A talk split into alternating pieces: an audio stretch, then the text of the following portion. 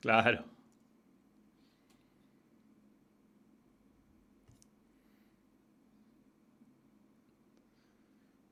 Bien, señores, ya estamos, estamos al aire. Eh, les mando un gran abrazo a todos los que siguen al balón, quienes han, estar, eh, eh, han estado conectados y que nos han seguido además todos estos balón extra en cuarentena. Ya vamos en el día 12 de programas especiales, tratando de ayudar a esta idea que es de mantenerse en las casas. ¿no? Hay, que, hay que ser responsables más que nunca y para ayudarlos a ser responsables, la idea es dar entretención y tener grandes invitados. Y para hoy, ustedes ya lo saben porque está anunciado en el canal, eh, está con nosotros don Luis Omar Tapia desde su casa en Estados Unidos.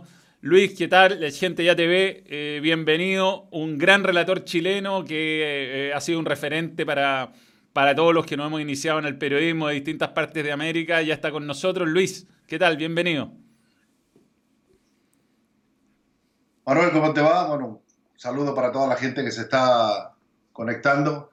Y sí, encerrado. De repente en esta semana me di cuenta lo que sentía mi perro, el bulldog, cada vez que lo, tenía que encerrar en, en, su jaula cuando salíamos, ¿no? Así que regresamos horas después, así que, pero igual, ¿no? Todo muy bien, eh, con la familia todos en la casa. Así que por allá en Chile, como todo.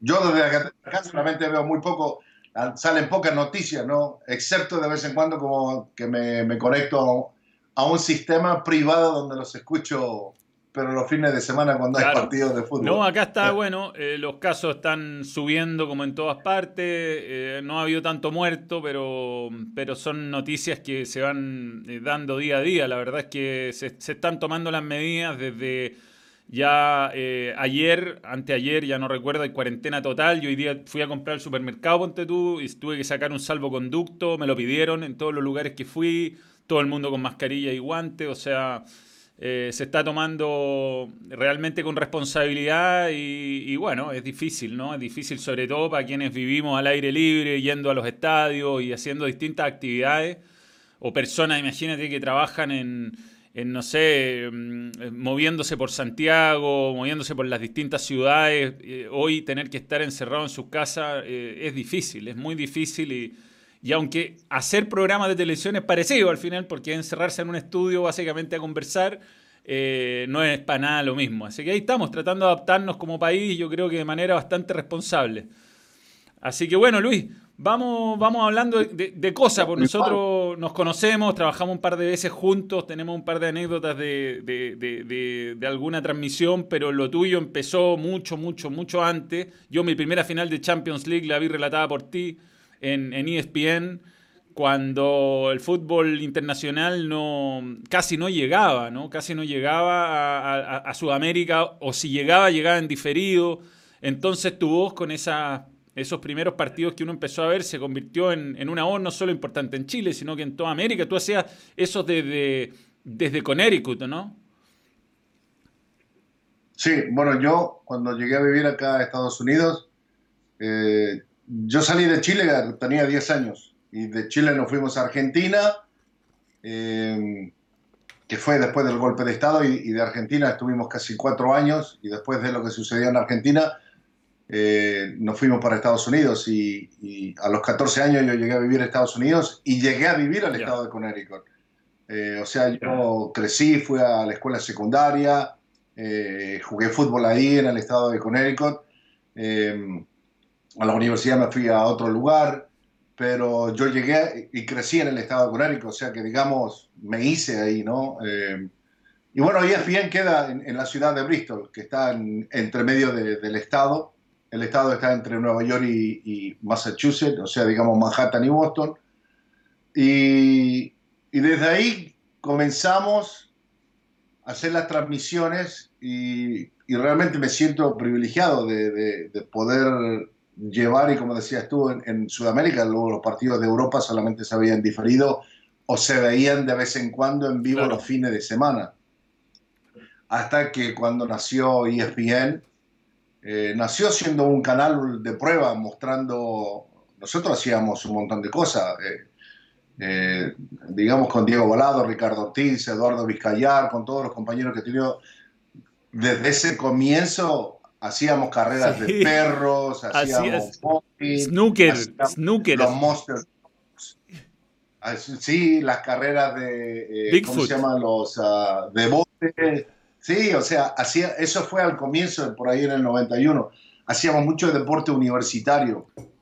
Eh, básquetbol universitario, béisbol universitario. En mi carrera solamente me tocó hacer un partido de béisbol y fue como la segunda semana eh, y, fue la última. no sabía nada. sí, pero la, la cuestión es, en el fútbol americano, me, porque me gustaba mucho, ¿no? El hockey sobre hielo.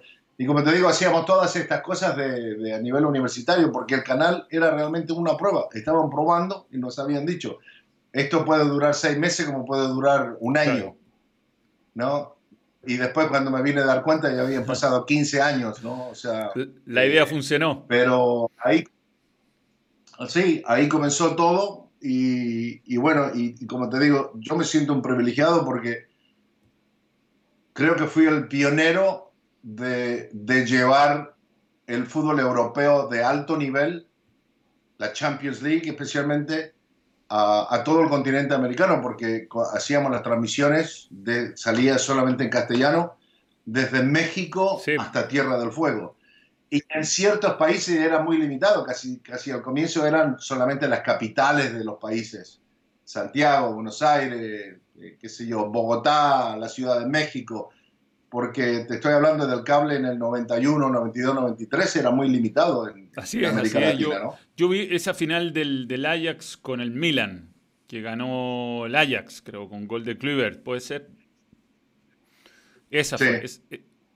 Sí, la primera final que transmitimos nosotros para, para todo el continente y tú tenías una cosa muy particular, aparte de tu frase, que, se la, bueno, has contado varias veces la historia, la 90 minutos, comienzan 90 minutos del deporte más hermoso del mundo, esa frase la sacaste de tu padre. En, parte de una combinación de mi viejo con, con, mi abuelo, ¿no? Eh, más yo creo que en parte de, mi abuelo, aunque los dos jugaron fútbol. Eh, pero mi abuelo era el que los domingos casi siempre me, me despertaba para ir a jugar en la cancha de tierra ahí, que estaba a cruzar prácticamente la calle nada más donde vivíamos. Eh, decía, es domingo peladito, viste, en Chile es todo peladito, ¿no? Eh, es domingo peladito, hay que jugar el deporte más hermoso del mundo. Todos los domingos decía eso. Y bueno, yo nunca pensé que iba a terminar siendo eh, relator de fútbol o que iba a trabajar en televisión el deporte más hermoso del mundo. Bueno, pasaron los años y se me quedó en la cabeza. Y cuando, cuando me tocó, cuando me tocó eh, relatar el primer partido, yo decía entre mí, a ver, ¿cómo lo hago? ¿Cómo comienzo? ¿Qué digo? ¿No? O sea, casi todo arranca, por ejemplo, hay un mexicano, amigo mexicano, ya el perro Bermúdez, pero lo arranca, ¿no? El partido, alguna cosa. Quería decir algo diferente a lo que yo estaba acostumbrado a escuchar.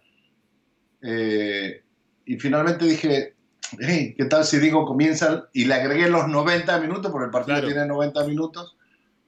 Y el resto de la frase era lo que me decía. Notable. Nos mandan muchos saludos a la gente. Olvídate, está entrando eh, muchos mucho saludos. Saludos desde Tegucigalpa, Honduras, en México, en Chile, por supuesto. Grande Panda, dice Booster o Buster. 8.15. Eh, Jonathan Vivanco dice: Qué tremendo nivel de invitado, don Luis Omar Tapia. Recuerdo su relato de Real Barcelona con el baile, Real Barcelona con el baile de Ronaldinho. Saludos, crack. Se fue un partido espectacular. Estábamos con Mario Kempes. Eh, fue en, en, el Bernabéu. Ese día se lució. O sea, le rompió la cintura. Creo que Sergio Ramos recién estaba regresando. Sergio Ramos todavía lo anda buscando. Oye, Luis, y. ¿Cuándo te empezó a tocar ir? Porque una cosa era hacerlo por televisión, que, mm, bueno, ayer lo hablamos con Claudio Palma, no sé, ¿tú conoces a Claudio personalmente? Eh, y decía que bueno, es difícil transmitir un partido por televisión, pero tú después, bueno, las cosas empezaron a ir bien, el, el, proyecto empezó a funcionar y empezaste a viajar a las finales de Champions. Y tuviste la suerte de estar no solo en finales, sino que en grandes partidos. ¿Desde cuándo fuiste, empezaste a ir a, a las finales? ¿Cuál fue tu primera? Eh, la primera fue en el 97. La Borussia Dortmund. Que fue. Eh, eh, Borussia Dortmund con la Juventus, que fue en el Olímpico de Múnich, en el viejo Estadio Olímpico. Eh, ese fue el primer, la primera final, porque todo hacíamos todo, fase de grupos, eh, los cuartos de final, la semifinal y la final. En, los primeros dos años de transmisión que teníamos lo hacíamos todo en cabina, ni siquiera salíamos eh, en, un estudio, de, ¿no? o sea, era todo en, una cabina nada más, viendo un monitor, un televisor. Pero la, primera final que fuimos ahí a, a, Múnich en el Olímpico y, realmente acá detrás de mí, que no se alcanza a ver, pero está la camiseta de Boca, la de Maradona, la de Fernando Redondo y al lado derecho mío está la camiseta de Thomas Moller, eh, que está autografiada y que tengo una foto ahí con Ricardo Ortiz, porque él fuimos los compañeros de esa primera final que hicimos. y ahí, bueno, ahí empieza otro mundo, ¿no? Que, es el, empezar a estar en los grandes eventos. ¿Realmente mm, eh, te imaginaste alguna vez? Eh, porque bueno, después vamos a hablar de todo, ha estado en seis mundiales, en un montón de, grandes eventos, pero, pero fue, fue esa, ese inicio y esa, sobre todo yo creo, e, esa personalidad que le pusiste a los relatos, con, con los apodos, como que fuiste eh, realmente original en, cambiar la, manera de relatar y en atreverte a decir cosas que a lo mejor al salirse un poco el libreto em, y, te convertiste en una voz muy conocida en toda, en toda América, pero, pero me imagino que el, salto se da cuando uno empieza a ir al evento y a conocer, ¿no es cierto?, muy de cerca a, los protagonistas, ¿no? Sí, eh, te cambia, es otro mundo completamente diferente porque, bueno, en esa época el Internet era mínimo también, como el cable era mínimo. Eh, casi todas las cosas que, información que teníamos que sacar nosotros era ya sea por el teléfono o teníamos que mandar eh, un fax, imagínate, hace cuánto que no, no, uso la palabra fax, ¿no? Teníamos que mandar un fax a los clubes para que nos manden información de los equipos. Eh, y era difícil de una forma u otra tratar de eh, tener contacto con los jugadores, para, ¿viste? para conocer un poco eh, cómo estaban, cómo llegaban. Eh, la información era muy limitada, entonces, como a 10 cuadras de la oficina había un lugar de, comida internacional y, Ricardo Ortiz y yo íbamos a comprar la Gaceta de los Por que lo vendían ahí, ¿no? llegaba todos los días, la Gaceta de los Por el periódico, el periódico Marca, eh, El País, y de esa forma íbamos sacando información y cosas, íbamos acumulando información, incluso todavía por aquí tengo unas cajas, tengo papeles eh, recortados ¿no? de las historias, de las notas que a mí me interesaban y que a lo mejor le iba a interesar al público en América Latina, porque se iba, que esa noticia saliera allá se iba a demorar 3, 4 días. Desde que el, periódico lo suben en el avión, que llega allá, pasa por aduana, luego lo distribuyen, llegaba por lo menos dos o tres días tarde. Eh, y así era todo. Y cuando comienza toda esta ola de que empezamos a viajar y todo eso, eh, yo tengo la camiseta de Fernando Redondo porque Fernando fue, primero, el que me abrió las puertas en el Real Madrid.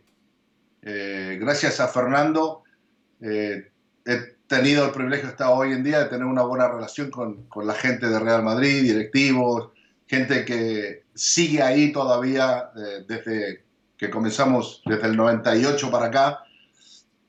Y, y, de esa forma pues ya tienes más llegada a los jugadores, ¿no? Ahora levantas el teléfono, los mismos jugadores te dan los números porque te conocen, sabes eh, de la trayectoria que tienes, eh, tienes contacto con ellos, la información es mucho más eh, directa eh, y mucho más sana. Yo cuando digo sana, que es, mucho más verdad que lo que muchas veces nosotros como prensa recreamos algo que a veces ah, realmente ni siquiera existe. ¿no? Sí, eh, es, muy importante, muy importante dar contexto y darle conocimiento. Yo voy a saludar a Marcelo Mardones, que es nuevo miembro, y le damos gracias por creer en el balón, estar ahí muy atentos siempre, muchas personas que se acercan y, y están participando del chat. El tema de los apodos. Eh, han, salido varios acá, Jar Jar Binks, eh, han salido eh, Harry Potter, El Principito que le decías al jugador del Ajax, a Litmanen. ¿Cuál es tu, cuál es tu favorito? ¿Cuáles, ¿Cuáles son los que más te más recuerdas? Yo creo que el favorito siempre va a ser el primero. Y el primero, el primero que puse fue eh, a Jerry Lippman en El Principito. Y la razón por qué se lo puse es porque con todo esto, ¿viste? Eh, eh, nosotros cuando comenzamos teníamos mucha gente de diferentes nacionalidades. y algunos de ellos, como se hacíamos programas que venían grabados desde Inglaterra, entonces contrataban a gente que trabajaba en Naciones Unidas y eran traductores, ¿no? Eh, y algunos de ellos pues hablaban tres o cuatro idiomas.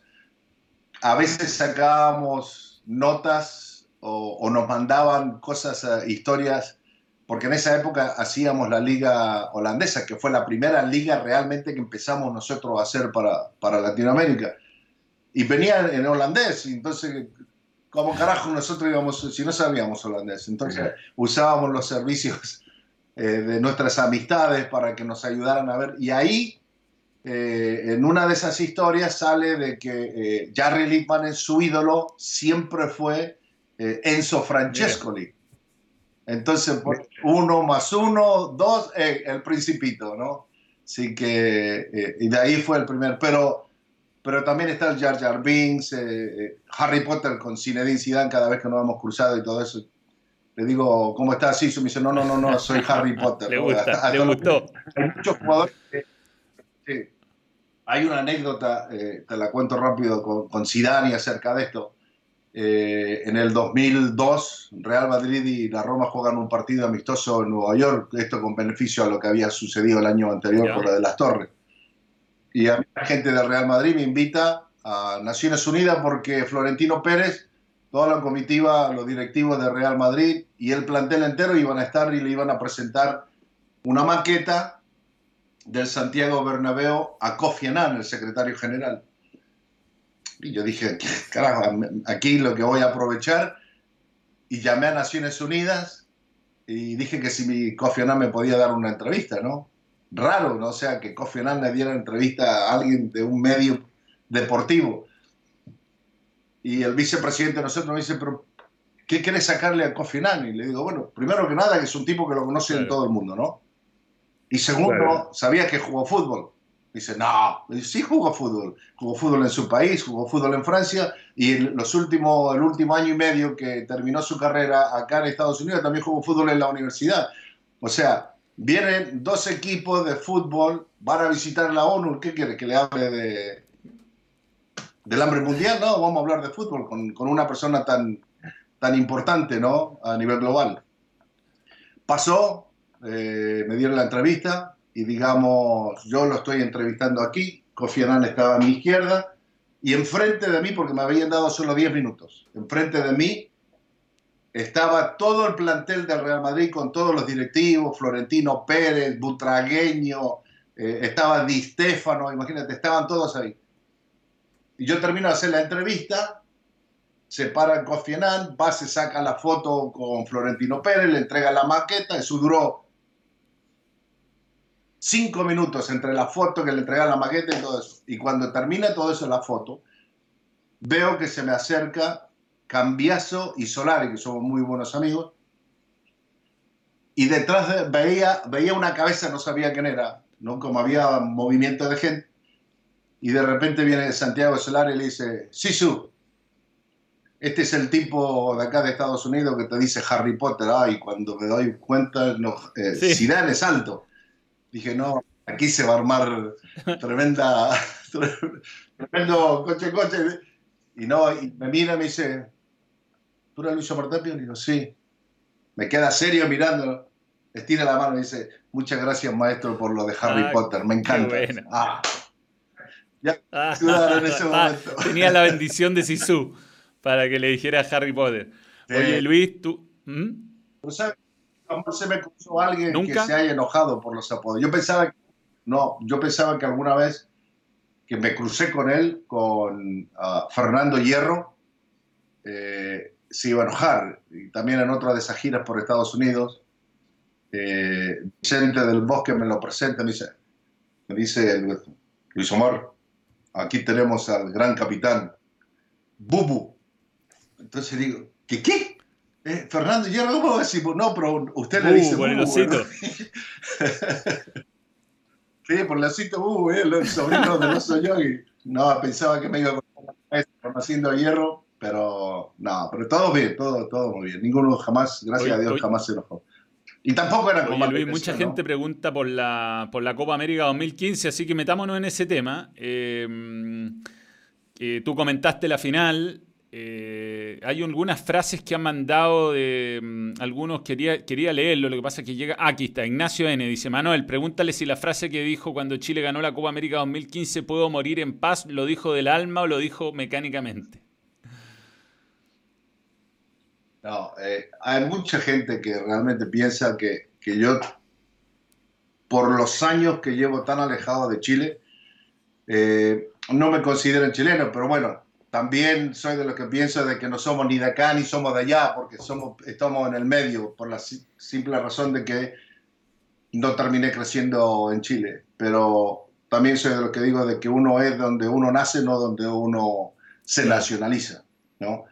Eh, sigo siendo chileno, tengo banderas de Chile, mis nietos tienen las camisetas de la selección chilena. ¿no?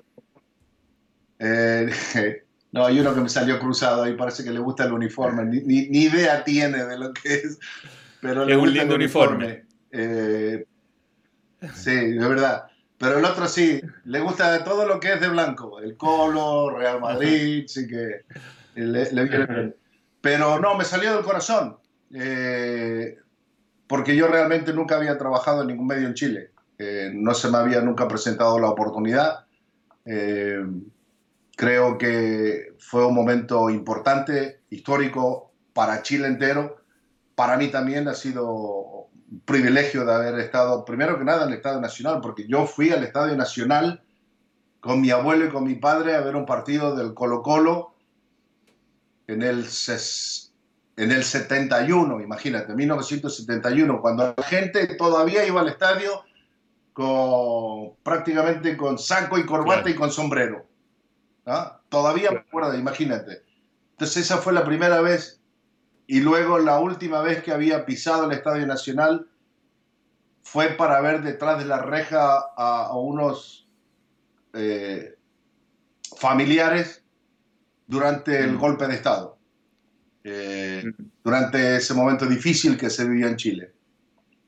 Eh, y de ahí no había regresado nunca más al Estadio Nacional. Entonces, la invitación para mí fue, antes que me dijeran, ¿te gustaría? Ya estaba diciendo que sí, porque para mí era, era eh, algo muy importante que me estaba saliendo desde adentro, de que por fin en Chile alguien se había fijado de alguien chileno que triunfaba en el exterior, por más allá de que no se había hecho en el país, que viniera a relatar los partidos, especialmente de la selección y en una Copa América, ¿no? O sea, no era un partido amistoso ni era un partido de eliminatoria, sino que era un torneo prestigioso a nivel mundial. Y, sí, la frase en, ese momento ni, ni, siquiera la pensé, o sea, me salió en el momento y, y está, tenía a Pedro a mi lado, tenía al profe también a mi lado.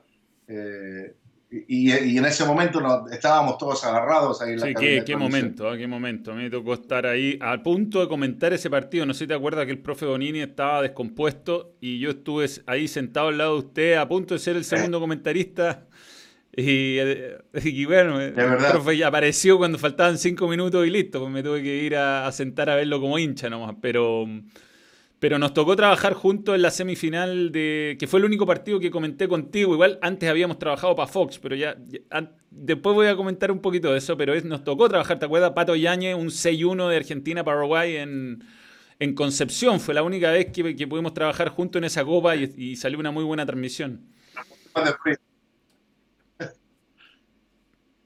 Sí, un frío tremendo pero lo, pero lo pasamos muy bien en esa vez. Y bueno, antes que eso, em, habíamos hecho algunos partidos cuando Fox empezó a, hacer eh, a regionalizar, digamos, los relatos. La primera, eh, las primeras transmisiones especiales para Chile las hacías tú con Eduardo Vizcayar, pero el partido ustedes lo hacían desde Cono Norte. Entonces, Claro, entonces había un delay brutal entre tu relato y yo hacía campo de juego en esos partidos, no sé si te acuerdas, y era, era, era unas transmisiones súper bizarras. Sí, el, primer partido creo que fue el de la Universidad de Chile, de que el sol pegaba de una forma que ni siquiera se veía los números, ni la, ni la línea de la cancha, de nada. y, olvídate, no eran ni HD la, probablemente los retornos que tenían ustedes, o sea, no podían diferenciar a los jugadores, terrible. Sí, no. Lo que, lo que más me quedó de ese partido, eh, tener a Fabián Stay al lado que le manda saludos. Ah, de veras que tuvo Fabián Stay también en uno, sí, que le mandaba saludos a todo el mundo. Claro, porque Fabián Steinman no salía para Chile hace años, hace años que no salía, entonces su voz apareció, no sé, después de 10 años en televisión y le habían entrado 550 mensajes y se volvió loco. Claro, estaban todos, toda la familia ahí le mandaban mensajes. Sí, qué locura eso, esos momentos. Pero bueno, Luis, a ti te tocaron muchas experiencias increíbles en tu carrera. Eh, fuiste el primer extranjero en relatar fútbol mexicano. ¿Está bien ese dato que había en Wikipedia? Eh, el primer extranjero en relatar la selección mexicana. Eh, y, también me siento muy orgulloso porque que, primero que nada, que vengan a buscar a un extranjero a los Estados Unidos, sudamericano, con un acento bastante sudamericano, para relatar la selección mexicana, eh, me llenó de orgullo porque me tocó hacer los partidos amistosos, me tocó hacer eh, los partidos de la Copa Oro y a la semana siguiente comenzaba la Copa América en Venezuela en el 2007. Eh, y desde ahí en adelante, desde el 2006 para acá, pues eh, tengo una, una, relación muy estrecha con, con, México, ¿no? O sea, yo creo que México y Chile tienen muchas cosas en común, la gente amable, alegre, y yo creo que por esa razón, juntos eh, eh, nos tocó crecer con esta cuestión del fútbol, con, muchos compañeros que también están relacionados con, con México. ¿Y, cómo te ha tratado México como país a ti? Muy bien, muy bien, con mucho respeto. Eh, en todos lados van a haber este tipo de diferencias con, con gente que, que son más nacionalistas que otros pero en su mayoría, un 99% de la gente siempre me ha tratado con mucho respeto. Eh, si hablamos de jugadores, todos me tratan muy bien. Si hablamos de directivos, siempre estrechan la mano, siempre son personas muy educadas, ya sea de la federación, de la liga o, los dueños de los equipos. Tengo con muchos de ellos, con dueños de los equipos, una relación eh, profesional y de amigo también, o sea, y, eh, saben que a veces cuando me toca dar un golpe fuerte en la mesa para criticar, ya sea un directivo, un técnico, un jugador, que es parte de mi profesión y de mi trabajo. Eh, los jugadores también lo entienden de esa forma, pero si nos llamamos del uno al otro, nos mandamos mensajes, voy para México, digamos, qué sé yo, te voy a dar un nombre ahora mismo, en, su momento cuando estaba jugando Cuauhtémoc. Cuauhtémoc, voy para México, eh, tienes libre este fin de semana, vamos a cenar o alguna cosa. Cuauhtémoc y Blanco nosotros tuvimos una relación de amor y odio, pero el odio era porque cuando él jugaba y yo relataba sus partidos, de, ya sea de la América o de la selección, y, y Cuauhtémoc hacía algunas de las cosas que yo veía que no eran propias, pues daba mi opinión. Pero luego la parte del cariño, la amistad y todo eso, cuando salíamos a cenar o alguna cosa, tirábamos una que otra broma, y ya listo, se olvidó lo que... o sea, se, ha entendido siempre la relación del profesional y, la amistad, ¿no? O sea, yo creo que esa es la, diferencia en el cual también a mí me ha hecho diferente eh, en, este mundo del periodismo deportivo que tú lo sabes, es, bastante jodido. Difícil. De tener, de tener esa relación estrecha con la gente del fútbol. Em, sobre Nico Castillo, ya que estamos hablando de, la actualidad un poquito, eh, ¿cómo, que, bueno, has tenido noticias, ya lo dieron de alta, eh, ¿qué, ¿qué, sensación te dejó lo, lo, lo, que pasó, que fue muy grave y y qué has, qué sabido de él. Eh, nosotros nos llegó la, noticia a través de, bueno, de los distintos medios, digamos, los medios que ya estaba de alta, pero no sé si por tu cercanía ahí puedas tener algún tipo de información, qué tan grave es lo que le pasó. Bueno, mira, eh, ayer eh, yo en, estos días me ha tocado ir al canal de noche para hacer un programa que se llama, dos programas, Misión Europa, que hablamos del fútbol europeo y el otro es Línea de Cuatro, que se habla más del fútbol mexicano. Y, y, tuvimos a, a, Miguel Herrera. Y, y, antes de entrar al aire, porque está, íbamos a hablar con Miguel Herrera de otros temas más difíciles que está sucediendo en México y en otros lugares cercanos a la región por el tema este de que los equipos como no hay fútbol pues le quieren rebajar los sueldos a los jugadores, ¿no? O sea, ese era el tema. Yo hablaba con Miguel y, le preguntaba acerca de, Nico. Según él, yo no he podido hablar con Nico en, el último, en las últimas dos semanas. Eh, según él, que Nico está bien, que, Nico se está recuperando poco a poco, que lo van a llevar, como decía Merlo, paso a paso, eh, pero que él está en el proceso de rehabilitación, eh, que está haciendo, poniendo mucho esfuerzo de su parte para, para poder recuperarse y, tratar de volver a tener esa condición de futbolista que, realmente pues uh, daba mucho que desear de, tenerlo con, en un equipo. Bueno, ojalá que, se pueda recuperar y que vuelva a jugar. Él como quedó medio en deuda ahí, ¿no? Porque no, no se le dieron las cosas, digamos. ¿Qué, crees que le pasó? Porque el Nico anduvo muy bien en Puma. Sí, bueno, eh, yo creo que desde que se fue a Europa es que cambió completamente lo de Nico. Eh, no sé si fue una cuestión personal, si fue una cuestión de adaptación, eh, pero su regreso se esperaba eh, que regresara con, con, las mismas ganas y, con eh, la misma ímpetu goleadora que tenía cuando, cuando se fue de Pumas. Lamentablemente no, no fue el mismo, pero creo que también las lesiones se le fueron sumando momentos difíciles que, que para mí él mentalmente no, no supo cómo, cómo llevarlo, ¿no? O sea, yo creo que esa de la parte emocional le afectó mucho más para lo que se vive hoy en día. Una pena, ojalá lo podamos recuperar. ¿A jugadores chilenos que te llamen la atención en, en la Liga Mexicana hoy? Bueno, mira, yo creo que los jugadores chilenos que han venido en México eh, se critica mucho al extranjero, pero ah, es al extranjero de paquete, ¿no? Y cuando digo paquetes son estos jugadores que, que vienen, que costaron 100 mil dólares, elevaron el pase a un millón de dólares y ni siquiera están jugando un partido de fútbol.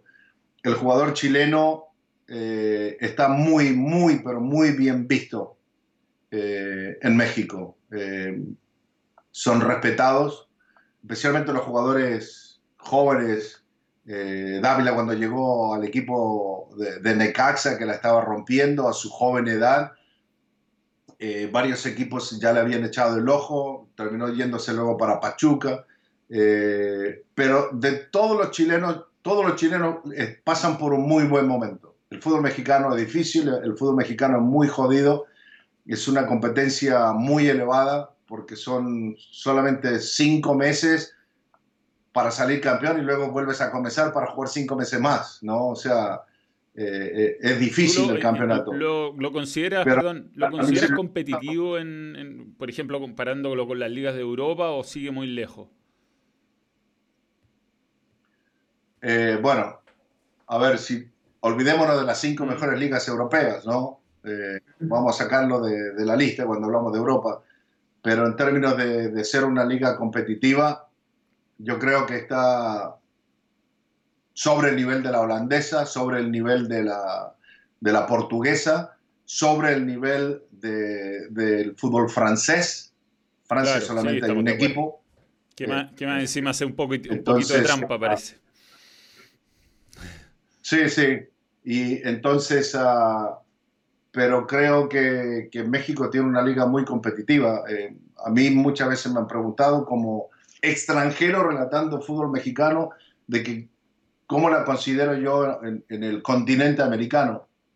Y para mí es una de las tres mejores ligas del continente americano, ¿no? Eh, Después de Argentina y Brasil. Por lo que exporta. Brasil y Argentina. Después. Sí, yo creo que Argentina y Brasil se pelearían en el primer puesto si la vamos mm. a poner en ese orden.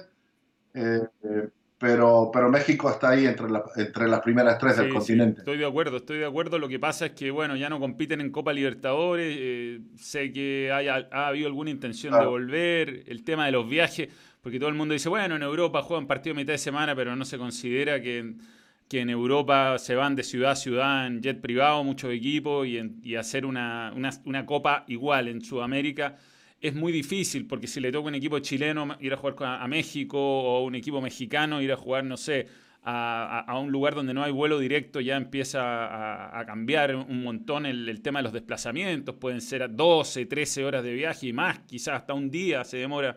Por ejemplo, Palestino la otra vez estuvo 26 horas viajando a un partido en Venezuela. Entonces, eso, eso, eso mezclado a los intereses económicos, creo que hace difícil que vuelva la Copa Libertadores a tener equipo mexicano, ¿no?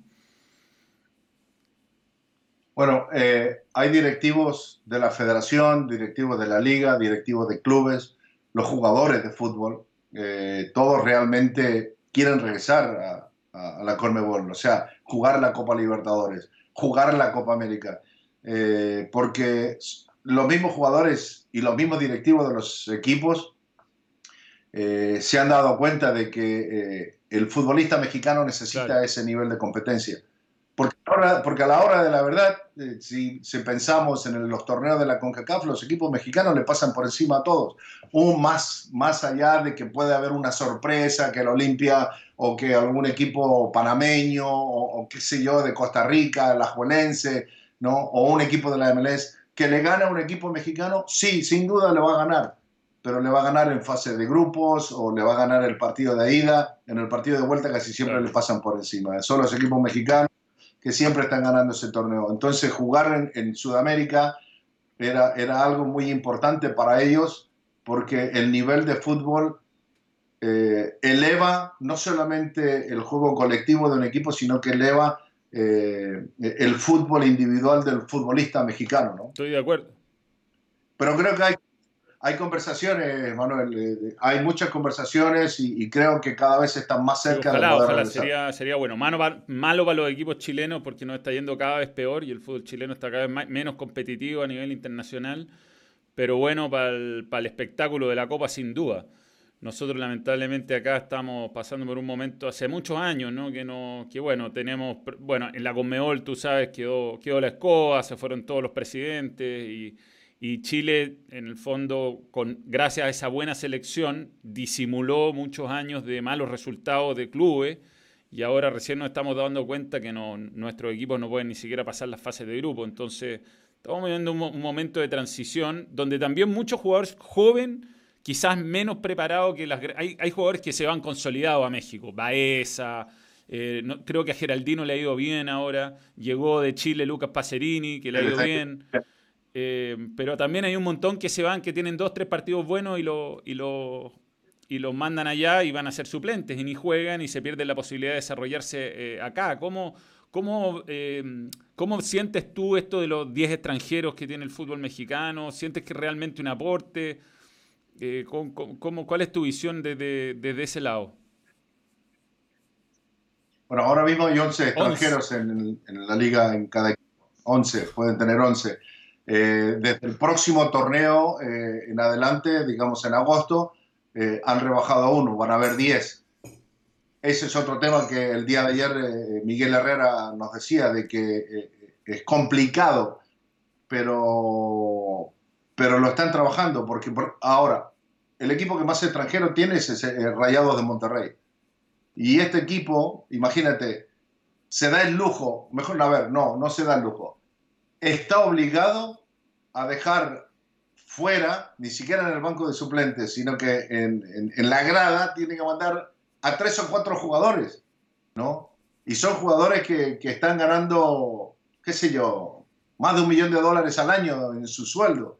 Imagínate, o sea, de que eh, eso también es algo que poco a poco lo van a empezar a cambiar. Ya desde el próximo torneo rebajan uno, en el cual abre eh, un espacio para un futbolista. Sí, oye, a, propósito de Monterrey, ha llegado varias veces la pregunta, Ignacio Moreno te dice, ¿qué tanto se idolatra a Chupete Suazo ahí?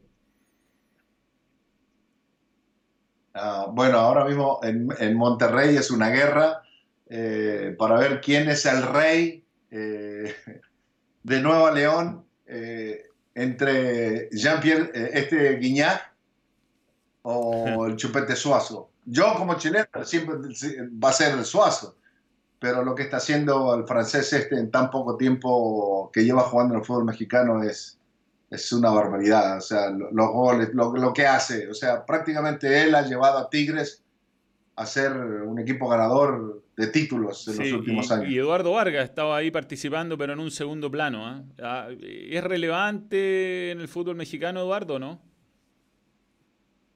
Eh, Eduardo está bien visto, eh, digamos un 70-30 eh, de esa forma, o 70 de la parte buena, un 30 que se le cuestiona muchas cosas, a veces su carácter, que puede tener un partido bueno, pueden pasar dos o tres partidos que no es titular, de repente se convierte en el super suplente, luego termina siendo titular una vez más, uno o dos partidos seguidos, pero me parece que también son los sistemas y la gran cantidad de futbolistas muy buenos que tiene el equipo de Tigres que lo obliga no solamente a Eduardo, sino que a Ener Valencia, eh, a hacer diferentes eh, rotaciones de jugadores. Eh, el Tuca Ferretti a veces hace alineaciones dependiendo del rival. pero, pero Eduardo, yo creo que Eduardo está dando todo lo que puede dar. Yo creo que se ha acostumbrado a ese rol de ser un súper suplente en el equipo Luis, de, te voy a ir haciendo varias preguntas que me han llegado de la gente. Hay veces que em, interrumpen un poco el, hilo de la conversación, pero están buenas. Y Gonzalo Álvarez nos pregunta, eh, bueno, llegan un montón de preguntas, ¿ah? pero estoy privilegiando los super chat que, están entrando también. Eh, Gonzalo Álvarez, los cinco mejores jugadores chilenos que vio jugar, los cinco, no sé, dime tres, o si alcanzáis cinco, cinco, pero jugadores chilenos que viste jugar. Chamaco Valdés, mi ídolo del fútbol chileno. Lo vi jugar, por eso lo digo. El, tío de Chamagol. Eh, Carlos, Carlos Caselli. Carlos Caselli. Eh, Elías Figueroa, porque también me tocó verlo jugar. Voy a decir un nombre que a lo mejor no se le hubiese ocurrido a nadie, pero para mí Charles Aranguis es un crack. Muy querido acá. Eh, más ahora, más ahora Sí, más ahora yo creo que con el pasar de los años se sigue convirtiendo en mejor jugador. Eh, y tengo que poner a un goleador, que es mi compañero de trabajo, es Juan Zamorano. Acá lo tengo, no acá está la camiseta del Inter que tenía Iván en, no sé si se ve. el 1 más 8. La del 97, la tengo y por ahí tengo una camiseta firmada de él del, de la época del Real Madrid, también, es ídolo para mí ídolo para mí. Y ayer, ¿sabéis que en, el programa CDF lo tuvimos, lo tuvimos entrevistado, Iván, eh, desde, desde Miami? Tú en general... Ah, ¿Mm? Por ahí está encerrado, encerrado ahí en su apartamento. Eh, tú en general es de llevarte muy bien con tus compañeros, ¿no? Eh, a mí me... Yo te conocí en la Copa América del 2011, habíamos trabajado antes, pero en forma remota y ahí te tocó estar en Mendoza y muy la sobremesa posterior a los partidos, el vino, la, buena compañía, la buena relación con el grupo es algo que, me llamó mucho la atención de ti y bueno, creo que estaba Raúl Orbañano en ese viaje. Eh, y además siempre muy generosos con el grupo, o sea, íbamos nosotros los periodistas menos, menos importantes, siempre íbamos invitados y, esa parte de, la profesión es algo que disfrutan mucho, ¿no? El, post partido, digamos. Sí, bueno, yo, creo que lo que me ha hecho también diferente es eso. A mí me gusta de que no, no solo seamos ah, compañeros de trabajo, sino que seamos una familia. Porque a la hora de la verdad nosotros pasamos, pasamos más tiempo juntos, eh, los compañeros de trabajo, que con nuestras propias familias. ¿no? Y tú lo, lo, sabes muy bien. Eh, tenemos que viajar, tenemos que estar en hoteles, tenemos que estar en, estadios eh, y son no, son, no son horas, son son días, a veces son semanas, a veces es un mes entero o, o 45 días, dependiendo los torneos.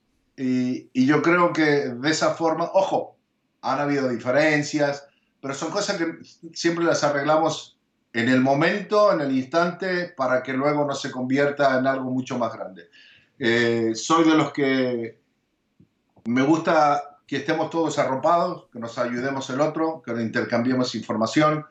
Eh, y yo creo que eso también nos ha hecho diferentes. Y quien me ha, me, me, ha, no es que me ha tocado, sino que me gusta dar el primer paso para que todos nos, no, no, nos sintamos eh, en, en, confianza y, y, podamos hablar claro en todo momento, ¿no? Porque de la forma como nos veías en la mesa es de la forma como íbamos sí. al aire. O sea, no había ninguna diferencia de un lado al otro. O sea, y yo creo que eso es lo que, lo que a mí me gusta poderle entregar a mis compañeros de trabajo. Soy el primero en levantar la mano para hacer los asados. En mi casa, cuando estés acá, bienvenido. Eh, todos vienen para acá, hacemos fiestas, vino de todas las regiones. Ahora el perro Bermúdez cree que México hace mejor vino que Chile, imagínate. sí que, pero bueno, siempre tenemos esas, esas diferencias, pero diferencias en, en, buena forma, ¿no? O sea, eh, para pasar ratos Ricardo Castro pregunta, te pregunta a ti si pudo Ronaldinho ser el mejor de la historia. Uf, difícil porque eh, Ronaldinho fue prácticamente el que le empezó a moldear la pelota a Lionel Messi. Claro. sí, sí que no, pero yo, yo lo considero uno de los de los top, entre los mejores 10 futbolistas eh, del mundo, porque las cosas que hizo Ronaldinho eh, es fantástica, ¿no? O sea, su magia era natural. Pero le gustaba natural. la noite. ¿Y a qué brasilero futbolista de fútbol no le gusta la noche? Bebeto, Bebeto, nos decía si no salgo a tomar una cerveza, mañana no convierto goles. Sí, no, no, hay, eh, yo creo que él, ese tipo de jugadores da lo que pueden dar y después, bueno, la fama, la noche, es imposible, ¿no? Conseguir eh, pedirle, digamos, a cierto tipo de jugador que se comporten como las máquinas que son Messi y Cristiano es, es imposible nomás. No, no va en su ADN. Eso, eso se llama, es una droga muy, muy, muy, muy mala que afecta a, a jugadores de ese nivel. Eh, el otro día estaba sacando apuntes de eh, una charla que me mandaron y ahí aprendí la palabra exitodrina. Esa es la droga que realmente mata a cualquier deportista, en cualquier eh, rama sí, de, sí. deportiva. La exitodrina, o sea, que no la saben controlar, no, saben, no la saben llevar. Eh, y es y lo que decía ahí la charla esa decía de que es el, la única droga eh, donde no aparece en el, claro, en el doping. ¿Ah? ¿Qué tal esa? Pero ha pasado en todo, o sea, desde Tiger Woods a un montón de jugadores de fútbol. El otro día estaba viendo un 30 por 30 de ESPN de George Best, que es, es notable porque ah, fue la primera ah, vez que un jugador de fútbol se convirtió en una estrella de, de rock. Y, y, el, y, el, club en realidad no lo ayudó en nada, porque no esto nunca había pasado, ¿no? Nadie estaba preparado y el tipo terminó alcohólico y, y perdimos. Paul Gascón es otro, ¿no? O sea, como ellos, hay una lista larga de, de jugadores, eh, hasta incluso el mismo eh, Rooney iba en camino hasta que lo enderezaron, porque a Rooney le gustaba mucho también. Iba como en el camino de Paul Gascoigne con la cuestión de las apuestas, las salidas, una bebida acá, una bebida allá, pero finalmente como que lo enderezaron y... y Oye Luis, eh, la pregunta que se repite constantemente acá es la mejor final de Champions, Champions, que te tocó relatar. La del 2005. El 3 a 3 en, en Estambul. Eh, pero ¿sabes qué? Esa, esa es una linda historia también. Porque más allá del resultado y que la termina ganando Liverpool en penales, eh, esa fue la noche que, donde yo jugué de nueve y medio. No sé si te no, diste no, cuenta. No, no me di, no. No, sí, ¿la, vi. ¿la, viste en la final? Bueno, yo ese día jugué de nueve y medio. Porque tenía, a mi derecha a Mario Alberto Kempes y a mi izquierda tenía a Diego Armando Maradona, los dos analistas que tenía en la cabina de transmisión. Y yo en el medio de los dos. Por eso digo, es, o sea, más allá de en la parte deportiva, para mí es la mejor final en la historia de, hasta el momento de la Champions League. A nivel personal, por eso siempre digo, esa fue la noche que a mí me tocó jugar de nueve y medio, porque tenía a dos campeones del mundo, a dos goleadores, a mis dos ídolos de prácticamente de, niño, porque a mí me tocó llegar a vivir a Argentina cuando tenía 10 años. Kempes, que terminó siendo compañero de trabajo, luego eh, somos grandes amigos, prácticamente casi familia, que vive por aquí nomás. Eh, y, y, Diego, lo vi debutar yo a los 15 años eh, en, Argentinos Juniors. Yo estaba viviendo en Argentina en esa época. Mi viejo me llevó al estadio para ver debutar a, a Diego, a Mario Kempes lo veíamos en los partidos de la televisión. El pelo largo que utilizaba yo a Maradona. era gracias, o sea, porque Mario, Mario por Mario, eh, que era mi ídolo, y luego fuiste el debut de Maradona? mi ídolo. No te creo. Claro. cerca de la cancha y en la paternal o se pegaron un pique importante sabiendo que podía ser importante el, debut? No, nosotros vivíamos, nosotros vivíamos en, en San Telmo, en la calle Chacabuco, entre Chile e Independencia. Eh, vivía ahí en Chacabuco. Y, y no, y yo, digamos, a la bombonera me iba caminando, estábamos ahí cerca de la bombonera. Eh, yo realmente en Argentina eh, fue donde creció mucho la pasión por el fútbol, porque tenía la oportunidad de, con mis compañeros de, escuela, incluso, eh, ¿te acuerdas del gallego González que jugó, salió de Ferro, terminó jugando en San Lorenzo, luego hizo un gol de cabeza que le dio el título a San Lorenzo de Almagro? El gallego y yo jugábamos eh, éramos compañeros de, escuela y el gallego estaba en las inferiores de Ferrocarril Oeste y yo estaba en las inferiores de San Telmo. El padre del el gallego le decía a mi papá, a mi papá le decía Chile, le decía Chile vamos a llevar al pibe a Ferro. Y, mi viejo decía, no, no, no, él va a terminar jugando un día en Boca Juniors. sí, sí que, pero bueno, por eso digo yo, esa, para mí esa final deportivamente fue, ha sido la mejor en la historia. En lo personal, el día, la noche que me tocó jugar de Y otra que, se, que preguntan mucho es el 7 a 0 de Chile a México. ¿Te tocó relatarlo eso para la televisión mexicana o no? Sí, eh, para, para Univision en Estados Unidos. Nosotros en Univision teníamos los, los derechos de la Copa América Centenario. Y mira, te voy a decir, tenía de compañero en la cabina estaba a mi derecha Bambán Zamorano. A mi izquierda Miguel Herrera. Al otro lado de Miguel Herrera estaba el perro Bermúdez. ¿no? Y luego en el campo eh, teníamos a, creo que Imai, compañero que hacía campo, también mexicano. Eh, no, las cosas que decía Miguel Herrera eh, no lo puedo repetir, pero, sí, me tocó, me tocó relatarlo así.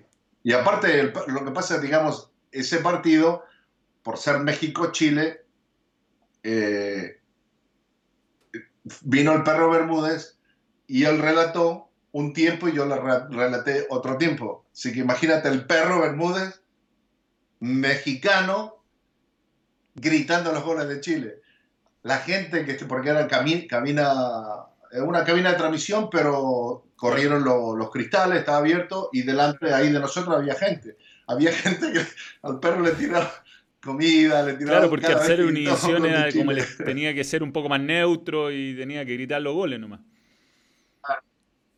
Sí. Y, y, a mi derecha, imagínate, van, cada vez que hacían un gol, me tiraba hasta el pelo. Oye, ¿y, ¿y qué tiempo te tocó relatar? Ah, ya. El segundo. ¿Qué partido ese? Yo creo que le terminó. ¿Sabes que yo siento que es un partido que le terminó haciendo mal a Chile? Siempre he creído que fue, fue demasiado. fue un, porque fue una diferencia irreal, fue un partido extraño de esos que a uno le sale todo y al otro nada. Y, y, creo que le entró un poquito soberbia al entrenador y a los jugadores. Bueno, terminaron ganando bien esa copa, pero, pero después no se hizo una buena eliminatoria y se terminó perdiendo el, la clasificación. Y mira, mira lo que dices, no, para la gente que, que escucha, eh, hay muchos de nosotros que pensamos igual, o sea, de que ese resultado eh, le hizo mal a Chile, pero eso también le hizo muy, pero muy mal a, México. Eh, México terminó destrozando a, a un México que venía muy bien parado, una selección con muy buenos jugadores, eh, y que terminó siendo luego más adelante haciendo cambios, ¿no? O sea, algunos jugadores que esto que más allá de que se mantuvo Osorio, eh, pero, pero a México le hizo también mucho daño. Ese partido fue extrañísimo. Vidal, yo me acuerdo que Vidal jugó, puede ser su mejor partido en la selección, ya ha jugado buenos partidos en la selección, pero hizo un partido perfecto. Eduardo Vargas, la que, eh, bueno, Edson Puch después de ese partido lo compraron en una locura a, a México. Eh, fue, fue como un, fue como el 7-1 fue como el 7-1 de Brasil de Alemania a Brasil, ¿no? Sí, sí, sí. Se puede, se puede poner en ese mismo nivel, pero, pero Puch eh, pagaron mucha plata, pero ese primer torneo la reventó, que terminó siendo el goleador y terminó eh, ganando también un premio como el mejor de la Liga MX. Pero en ese primer torneo nada le más. Costó. Le costó motivarse. Puch, Puch es de esos Sí, porque luego se fue, eh, luego se fue a Pachuca, luego se fue a Querétaro y luego finalmente regresó a Chile. Sí, bueno, acá anda muy bien, de hecho. Lo, compró la Católica finalmente, hizo un buen negocio, otro más. Y, había estado, andaba muy bien hasta que se cortó el campeonato, la verdad. ¿Te mantiene algún tipo de, relación con el fútbol chileno? ¿Lo mira de vez en cuando? Eh, ¿Ves los partidos de Colo Colo al menos? ¿Cómo, cómo lo manejas a la distancia? Bueno, se me hace un poco difícil porque la mayoría de los partidos de Chile son los fines de semana, ¿no? y entonces los fines de semana a mí con, con, Iván nos toca viajar mucho a México para hacer los partidos de la Liga Mexicana. Me trato de mantener al tanto viendo las noticias, los programas que, que haces tú y cosas así para por lo menos eh, estar un poco actualizado de lo que pasa allá, ¿no? Eh, incluso con mamá el otro día, hace un poco más de un mes, más o menos así, más o menos con un poco más de un mes hablamos, ¿qué carajo van a hacer en Colo Colo, ¿no? Con la cuestión del tema del técnico, a quién van a llevar, que no sabían a quién iban a llevar, que habían 200 nombres en una lista. Eh, el, mejor, el, mejor está sentado, o sea, para mí el nombre que debería ir está sentado al lado mío todos los días en, mi panel. Bueno, no, está, no estos días porque he estado en su casa, pero yo creo que es el Vichy. ¿Quién juvenil? Ah, claro. Como no, si lo conoce muy bien todo, se lo conoce desde la raíz, ¿no? O sea, ya sabe el significado de, eh, de tener el escudo de Colo Colo en la camiseta y en el pecho, o sea, yo creo que sería, algún sería técnico en México que, porque ha sonado Guede, porque es amigo de Moza, pero yo creo que es imposible, eh, pero algún técnico en México, algún no, a lo mejor no para Colo Colo, pero alguien que te llame la atención de, por su trabajo, por, por los partidos que está planteando, hay alguien que, que esté destacando especialmente y que pueda tener una proyección más importante. Mira, eh, yo creo que estuvieron hablando también con con, um, sí, con Cardoso, Saturnino Cardoso. Sí, eh, eh, José y yo tuvimos una conversación después que él estuvo hablando con la gente de Colo Colo y, para preguntarme un poco, ¿no? Incluso también creo que llamó a Iván y creo que llamó también a Fabián, ¿no? Porque como parte de haber sido de Toluca, entonces llamó a Fabián. Eh, y yo creo que el paraguayo le vendría muy bien y creo porque hace un excelente trabajo. Eh, es un tipo que eh, le gusta el fútbol ofensivo, le gusta el fútbol ordenado, eh, pero tiene que tener plantel. En, Toluca le fue bien, eh, en el equipo de Querétaro era un plantel muy limitado, para eso también le fue bien. Pero si hay un técnico que esté o haya pasado por el fútbol mexicano que podría triunfar en Chile, es Diego Alonso el, uruguayo Diego Alonso. Uno porque ha manejado equipos importantes en México, ha salido campeón en el fútbol mexicano, eh, hoy en día es técnico de, el Inter Miami, ¿no? Eh, acá en la MLS. pero yo creo que ese es un técnico que le vendría muy bien. Mira lo que voy a decir, a lo mejor decir, está loco, pero le vendría muy bien, no solamente a clubes en Chile, clubes importantes, tendría que ser la Chile, la, Universidad de Chile, la, la, Católica o el Colo Colo, pero incluso también pensando en un futuro en la selección. Yo creo que es un técnico que tiene mucha cabeza, un técnico un técnico que trabaja muy bien. Nosotros en la selección llevamos un par de años medio, medio perdidos con el profe Rueda, no hemos ni jugado partido y no, no, ha conseguido mucho recambio. Un nombre que se ha sonado también es el de Gustavo Quintero. ¿Cómo le dio a Quintero ahí? Salió campeón de la Copa, ¿no? Sí, eh, Gustavo le ha ido bien.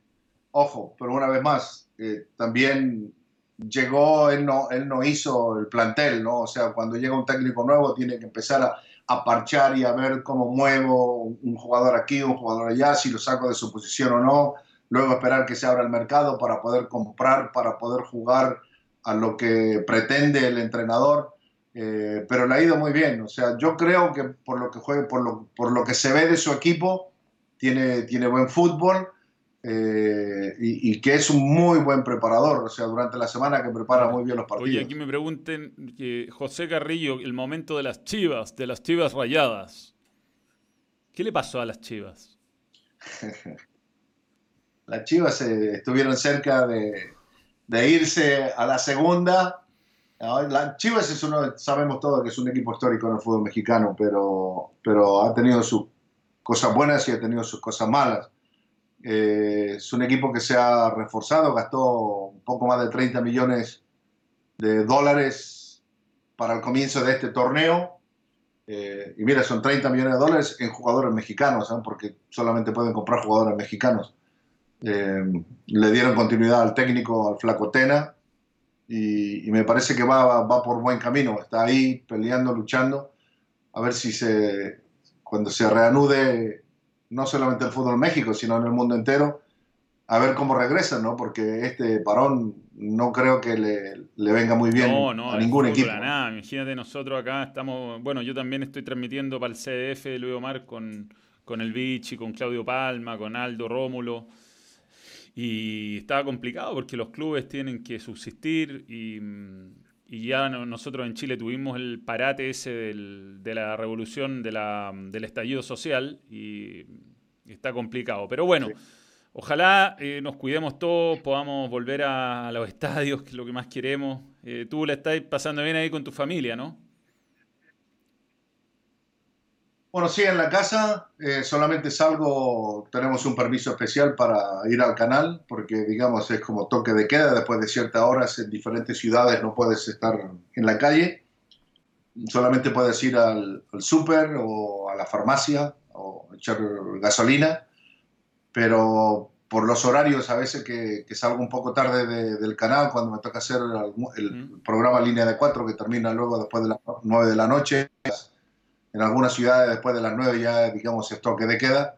Andamos con una carta especial.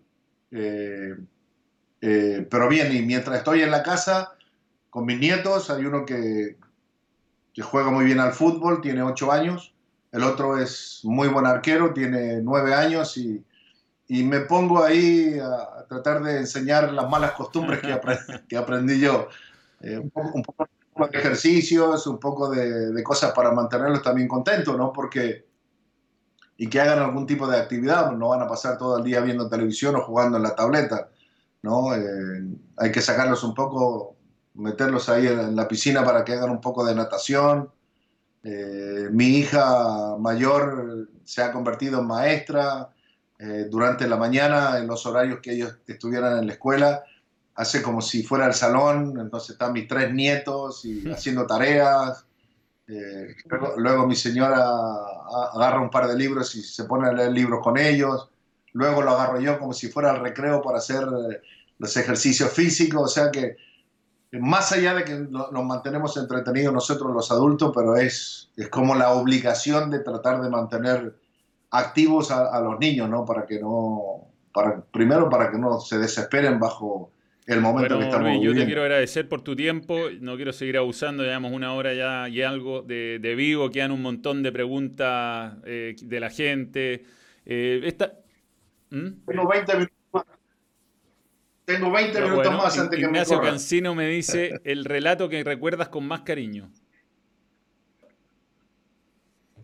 El relato con más cariño. Yo creo que el primer partido de la Copa América en Chile. Eh, por lo que te hablaba anteriormente, ¿no? por ese sentimiento, por, por regresar a Chile, eh, por ser la primera vez que trabajaba en un medio chileno y, haciendo un partido, un partido tan importante, aunque el resultado no fue el mejor, pero, pero igual, eso fue. Fue el partido contra México, ¿no? Contra Ecuador fue. Contra Ecuador, contra Ecuador. Vino México y Bolivia, si no, me, si no me falla la memoria. Yo estaba en el equipo B, entonces yo hacía los otros partidos. Nos tocó juntos solamente la semifinal. Eh, el partido, eh, mucha, esta pregunta ha llegado varias veces. Chirreado dice Manuel, pregúntale qué recuerda el partido Alianza Lima La U en la Libertadores. Está ahí muy enojado en ese partido, como algo, algo te molestó especialmente. ¿Qué, ¿Qué recuerdos tiene de ese partido? Fue un partido en el Estadio Monumental, que hubo un gol al final que parecía que era mal anulado en favor de Alianza. Digamos, a la U lo favoreció, ¿no? yo no estaba enojado, no estaba enojado. El que me calentó a mí, el culpable de eso es Fabián Estay. Pero no, realmente no me acuerdo mucho de ese partido. Lo, que recuerdo sí que estábamos haciendo ese partido en una cabina tan pequeña que, que escuchaba, eh, escuchaba el latir del corazón de Fabián. Y, ese fue el partido que se puso a mandar mensaje como loco, ¿no? No, eh, no, fue el partido, el primer partido de la Universidad de Chile. El, que tú decías que no se veía nada contra eh, Caracas. Un partido, un partido en Sausalito que no se puede jugar. Hay un horario en Sausalito que no se puede jugar porque se está poniendo el sol y no se ve nada.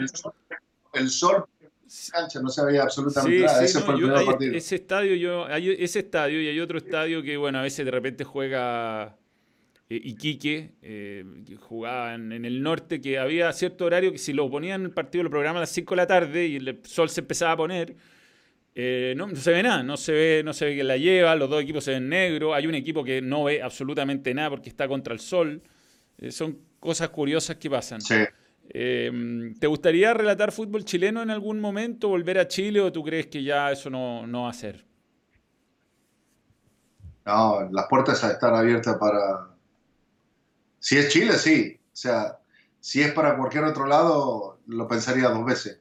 Pero no, a mí me encantaría ir al Monumental, ir al Nacional, eh, a Concepción, Sausalito una vez más, porque ahí me tocó hacer el partido de Argentina Argentina-Bolivia creo que me tocó hacer ahí en, la Copa América. Eh, la Serena, ir al norte, o sea, darle recorrido al país una vez más, porque lo que yo me acuerdo, estaba muy chico, ¿no? Y las veces que he regresado a Chile he estado solamente ya sea en Santiago o lo poquito que me tocó recorrer eh, eh, durante la Sergio Copa Sergio Vargas, ¿qué recuerdos tienes de esa semi de México contra Panamá, Copa de Oro? México-Panamá. Ese partido eh, dio mucho de qué hablar, porque eh, se, anularon, se anuló un gol, el árbitro estaba a favor de México, Panamá tenía que haber eliminado. no, se armó, se armó un despelote gigante eh, en el cual realmente incluso mis compañeros mexicanos que estábamos, porque a mí me tocó relatar ese partido, colegas mexicanos eh, incluso después del partido hablábamos y realmente todos llegábamos a la conclusión de que ese partido realmente el árbitro eh, fue el culpable de todo lo que pasó y, casi todo apuntaba para, a favor de México. Fue rarísimo eso, ¿no? Oye, em, Fantasma Figueroa y Cobreloa, ¿qué opinas de, de eso? El fantasma, un gran amigo del fantasma. Eh, lo conocí por primera vez cuando fue técnico de Morelia, en México. Esa fue la primera vez que conocí al fantasma, que incluso fuimos a comer a su restaurante en, Morelia. Eh, fantasma tiene sus propias historias. está loco, ¿no? Pero bien, un loco lindo. Ah, Oye, otra pregunta. Luis 14 dice, la primera vez que relataste a Colo Colo fue ante Deportivo Italia en Venezuela, Copa, de Venezuela, Copa Libertadores 2010, que ganó Colo Colo 1 a 0. ¿Qué significó para ti eso? Eh, es como haber hecho la selección de Chile, porque en Copa Libertadores todavía hasta ese momento, incluso hasta ahora, todavía tengo esa imagen de, de cuando Colo Colo termina siendo campeón de la Libertadores. ¿no? Eh, yo creo que incluso yo recordaba aquellas épocas, ¿cuándo fue? En el 73, que le robaron contra Independiente el partido, que a Nef no fue que lo metieron con la pelota en la mano y el árbitro marcó gol, que creo que fue un tiro de esquina, que salió a buscar la pelota y el arquero Neff lo empujaron y se había acusado, que se había acusado según el árbitro y marcaron gol y Colo Colo terminó perdiendo, eh, que fueron subcampeones de América.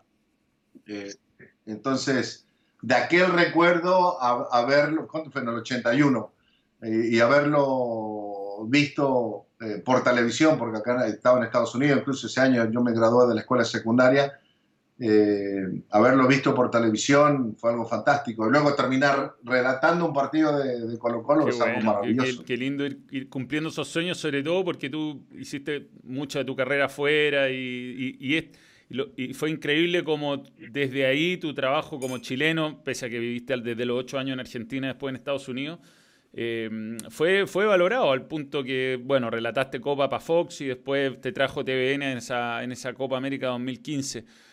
Em, tenía otra pregunta acá que hay algunas que se repiten, ya habló de los apodos, habló del 7 a 0 con México, el gol fantasma de Panamá lo acaba de comentar, el gran robo en la Copa del 73 pregunta, eh, Carlos Orellana Sánchez pregunta, ¿cuándo vas a ser comentarista de algún juego como PES o FIFA? Si te lo han ofrecido, si sería, ¿te gustaría? Esa es la pregunta del millón. Bueno, sabes que yo fui el primero que hice los juegos de la MLS para Konami Sport. Por ahí lo recordaba también alguien. Eh, los, primeros tres juegos que se hizo eh, los hice yo. Eh, si he tenido oferta del FIFA o del PES y todo esto, sí, las he tenido. El problema, Manuel, es que yo he aprendido a valorar mi trabajo. Eh, y hay gente en este medio, especialmente acá en Estados Unidos, que no se saben valorar. Y entonces ah, creo que esa ha sido la diferencia y las razones por qué eh, no, mi voz no está en uno de esos se entiende perfectamente. Se entiende perfectamente. Además, ayer nos contaba el negro Palma que grabar es un problema. No, son horas, son horas largas. Yo, yo me acuerdo, en el primer videojuego eh, ese de la MLS, imagínate, era la MLS, ¿no? O sea que eran limitados los nombres y todo eso. Eh, fue una semana de ocho horas largas diarias, o sea, 40 horas eh, grabando y grabando con 45 minutos entre medio de, para almorzar y todo eso, y luego seguir grabando y grabando. en una semana, 40 horas hablando, hablando, la voz, incluso ya los últimos dos días tenía que andar con un poquito de coñac, miel y limón, así que imagínate. No, sí, es para volverse loco, es para volverse loco porque además hay que hacer la misma frase varias veces. Y, no esta era la pregunta que andaba buscando, que me interesa mucho, y sobre todo a los relatores, preguntársela. ¿Qué opinas del VAR como relator? Yo siempre he estado a favor de, la tecnología. Eh, yo creo que el VAR le viene muy bien al fútbol. El problema es eh, si los árbitros, si las comisiones arbitrales eh, han entendido cómo utilizar el VAR. Porque aquí va otro ejemplo. Ayer hablábamos con Arturo Bricio también.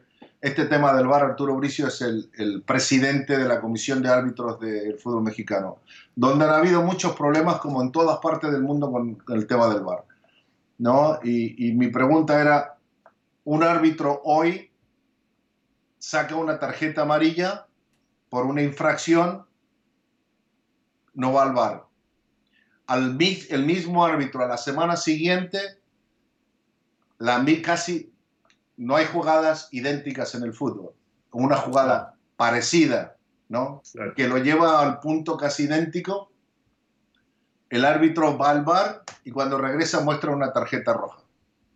Entonces, mi pregunta era que si los árbitros en México han entendido cómo, utilizarlo. Entonces él, según él, decía que sí, que todos los árbitros saben cómo utilizarlo. Entonces, a mí lo que me, queda la duda es entonces por qué los árbitros cometen errores ah, al momento de utilizarlo, ¿no? O sea, haciendo esa comparación.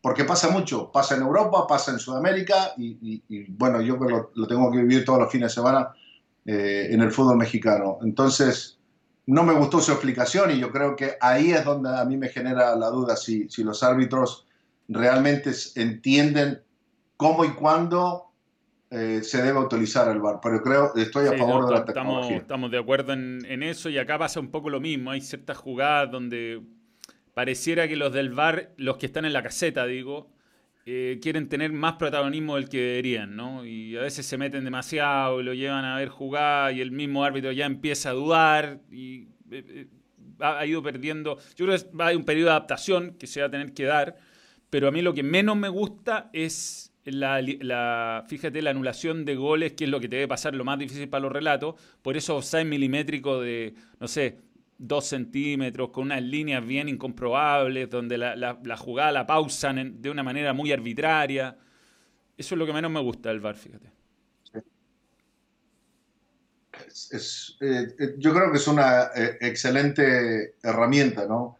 Pero me parece que tiene que venir desde lo más alto de la FIFA, donde sí existe el reglamento, pero existe el reglamento, pero la cosa es la FIFA debería educar prácticamente a todos estos árbitros, enviar videos, no dejar que cada asociación eh, le dé los cursos a los árbitros, ¿no? Yo creo que, tendría que venir algo desde arriba. Estoy de acuerdo. Bueno, eh, Luis Omar, te, agradecemos. El palo de Pinilla, ¿cómo lo viviste? El palo de Pinilla, dice Joan Hernández. El palo de... Joan Hernández pregunta. Ah, no, todavía, todavía lo estoy gritando.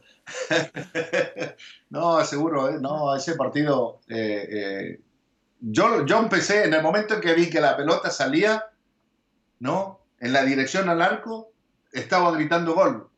Y luego terminé siendo golpe de susto nada más en el arco de Brasil. no, pero no, ese es increíble. O sea, ese partido, ese partido era de Chile, Chile lo tenía que haber Pero bueno, también nos sirvió para ganar después dos Copa América esa experiencia. Así como hablamos que ese 7 a 1 a Chile le, cayó mal para lo que vino después, quizás ese, esa forma, ese día no era, no era, no, era. Oye, última, ya, esta sí que última, me gusta. El fútbol turismo y el fútbol petróleo, pregunta Ignacio, pregunta Ignacio Cancino, que son dos conceptos que usamos mucho acá. El fútbol turismo es ir a sacarse selfies, a, al, al, estadio, pero en realidad que no, que no te importe mucho. Pasa mucho en el Camp Nou, pasa mucho en el, en el, en el eh, bueno, en la mayoría de los estadios de los grandes equipos de Europa y del fútbol petróleo se refiere a estos equipos que se financian de manera medio exótica y que, como el Paris Saint Germain, al final generan una diferencia tan grande en sus ligas que no se puede competir. ¿Cuáles son tus opiniones para cerrar ya de esas dos cosas? Eso lo del turismo es parte del juego, ¿no? O sea, hay que ir poco a poco también acostumbrándose a, lo nuevo, ¿no? O sea, de algo diferente que, le dé alegría, me parece, al fútbol. Y en la parte de la cuestión de, los petrodólares, eh, yo creo que ya vienen los castigos ya han comenzado con el tema del Manchester City, no dejándolo fuera de las próximas dos ediciones de, la Champions. Me parece que el otro fuertemente es el Paris Saint-Germain. Eh, y ya la UEFA, la FIFA, eh, que son donde prácticamente se invierte mucho dinero eh, con el tema este de, de, los árabes. Entonces me parece que ya, ya, ya saben hasta dónde tienen que ir para poder detener este, este movimiento que realmente no le, no, le hace nada bien al fútbol, ¿no? O sea, porque no puede ser que un equipo controle una liga como el Paris Saint-Germain porque tiene los mejores jugadores eh, y no hay oportunidades para que otros equipos eh, puedan comprar porque no tienen para gastar 200, 300 millones de euros en un jugador. Eh, yo creo que con todo el tema este de lo que está sucediendo ahora eh, con el parón del fútbol a nivel mundial, hay un, directivo importante de la Juventus que ha propuesto a la UEFA, le presentó un plan hacia el futuro pensando eh, de que la compra y venta de jugadores debería ser al mismo estilo de la NBA. A mí me parece que, a mí me parece que, sería fantástico. ¿Por qué razones? Para hacerlo bien simple. Si tu equipo, Los Ángeles Lakers, eh, quiere comprar mi jugador de los Celtics, eh, ¿sabe cómo se hace? No es que hay una transferencia de, de dinero entre un equipo y otro es que tú me vas a pagar un porcentaje, solo un porcentaje, pero el contrato que le queda a mi jugador, tú te haces responsable. O sea, no es que hay un contrato nuevo ni nada de eso, y yo creo que de esa forma mantiene eh, los presupuestos de los equipos eh, casi al mismo nivel. Claro. ¿Se entiende? Yo creo que sería una fórmula que se debería emplear sí, también. demasiada diferencia y la verdad es que e, es raro que pase lo, que está. Bueno, el, fútbol inglés este año se, disparó el Liverpool. En, España siempre ha pasado lo mismo. En, Italia le ha costado un poquito más a la Juventus, pero da la sensación de que de nuevo va a ganar. El Bayern también da la sensación que de nuevo va a ganar, o daba la sensación, por lo menos, que está en la parte final y iba a marcar las diferencias. Y así no, no es atractivo, ¿no? No es atractivo. seguro, seguro. Así que sería fantástico, ¿no? O sea, vos querés comprar a Lionel Messi, listo, me das un porcentaje, pero el, sueldo, el contrato que tiene Messi lo, termina, lo, sigues pagando tú. No, está, mal. No está mal. Oye, ¿qué, qué de Vizcayart? Eduardo está encerrado con su hijo en el centro en downtown Miami. Él él es el que eh, vive en un penthouse mirando toda la bahía. Eh, Diego Balado vive por aquí como a 10 minutos de la casa. Eh, te decía también Mario Kempes está como 40 minutos, una hora máximo de acá nomás. otro de los compañeros que tuve en, ESPN por acá vive José Hernández, que él es salvadoreño, también está por acá cerca, como a 15 minutos. a nosotros como nos gusta vivir cerca de los cocodrilos, de los, ¿no? Eh, vivimos más adentro, eh, solamente Vizcayal le gusta, y Bambán, y Bambán le gusta vivir allá en la playa, ¿no? Quieren pasar tostados. qué grande, qué grande. Bien Bambano, ¿no? Buen, buen compañero. Ah, sí, sí, la pasamos muy bien con Bambán hay una, una, una muy linda relación, eh, amistad y todo eso, así que nos ayudamos eh, los unos a los otros. Eh, especialmente cuando él recién llegó, viste, es, diferente, un país diferente, un idioma diferente. más allá de que en la ciudad de Miami, en el sur de acá de la Florida, se hable mucho castellano, español, pero la cultura es completamente diferente. saber un poco dónde ir, dónde no ir, dónde comprar, eh, dónde vivir, o sea, esas cositas así que poco a poco lo, fui aconsejando a eh, mientras estaba recién llegando. Bueno, bueno, eh, Vizcayar es argentino, ¿no? Que preguntan por él. Vizcayar es argentino. Diego Balado también es argentino. Así que imagínate, era. ¿Y quién hace mejor asado ahí? Era. Yo. y el mejor vino también. Oye, Luis Omar, bueno, te agradezco realmente por tu, por tu tiempo, por tu buena onda, eh, realmente un admirador de siempre. ¿Qué fue de Maravilla Velázquez? ¿Qué fue de él? Maravilla le decíamos Skeletor. Sí, claro, ¿Sabes quién era Skeletor, no? Bueno, porque tenía la voz ronca así. Yo, pero yo no le puse Skeletor, fue cambiazo. Cambié, lo conoció por, por primera vez y dice, ¿y Skeletor qué hace acá? Eh, Maravilla Velázquez había regresado a Colombia, Medellín, desde Medellín. Eh, luego se vino una vez más acá a Miami, estuvo trabajando en Caracol, un canal local. Eh, y luego se volvió a regresar a Medellín y finalmente hace como un año se regresó y, y abrió su propio restaurante por aquí cerca. Buena, sí, grandes nombres. Ahí está Luis Omar Tapia que desde, desde los Monster Track a las finales de Copa de Champions League nos ha acompañado por todo este tiempo. Y vaya a ir a este año a, a Turquía, a Estambul, ¿o no?